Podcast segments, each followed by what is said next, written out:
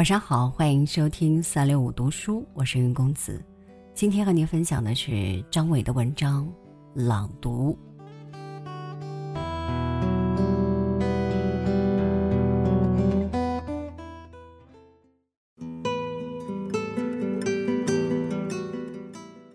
朗读的荒野时代，多希望倾听能够浸润着沙漠，找寻其中生命的质量。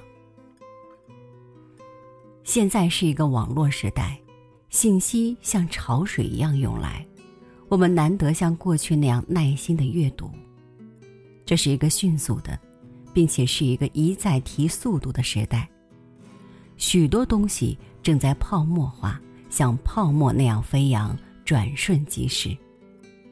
在这个时代里，一个人要记住什么，比如牢牢记住有意义的东西，是十分困难的。所以，一些很优秀的人就走在相反的道路上，回到一些古老的阅读与记忆的方法上来，比如读书，不光是看看，还要朗读。古文、好的小说、诗应该朗读。这是一个美好的过程，这个过程会引起进一步的感动、联想和回忆，对理想的追求、对境界的领会，都在同一时间里得到加强。字里行间有一种鼓舞的力量，需要声音去传递和强化。回想一下，现在人们朗读的兴趣和欲望是大大降低了。记得在二三十年前。那时候的人是很愿意朗读的，古今中外，我们身边都有一些朗读的好例子。你会记得中学时代，那时候写出一篇东西来会有怎样的冲动？远方总是有一个朋友，总是有一个知音，总是有一个文学的耳朵，而你总是恨不得立刻把一切呈现到他面前，不是从视觉上，而是从听觉上，越快越好。我们是否拥有这样的记忆？天正下雨，你把刚刚写好的东西用塑料布包好，走几十里路，只为了去找一个人，为了说不清的热爱，为了赢回那一小会儿的骄傲和陶醉。如果我们发现了一本好书，也会带上它走很远的路，翻山过河，只因为山的那一边有一个人。只为了让他与自己一起感动。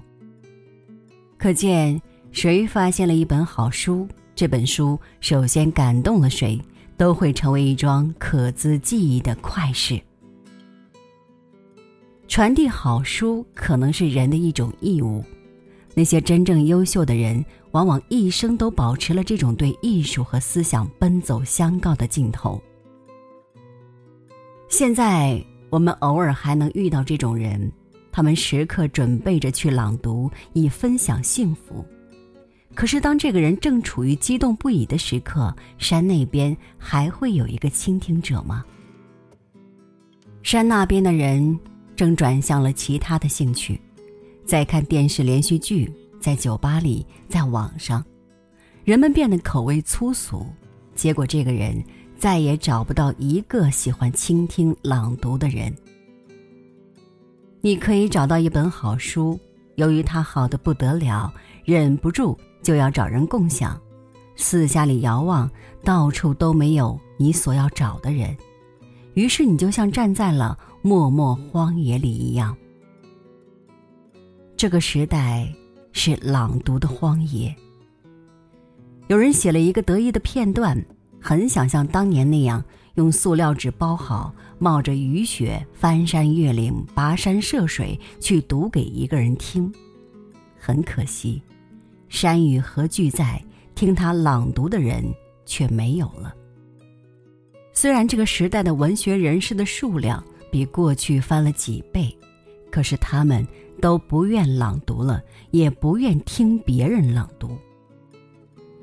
那个寻找朗读的人。可能心怀了一种古老的情绪，情绪也可以古老，这在我们年轻的时候是无论如何也没有听说过的，但这是真的。朗读这不仅是一种对待文字和语言的形式，不仅是一种状态，还蕴含了一种生命的质量。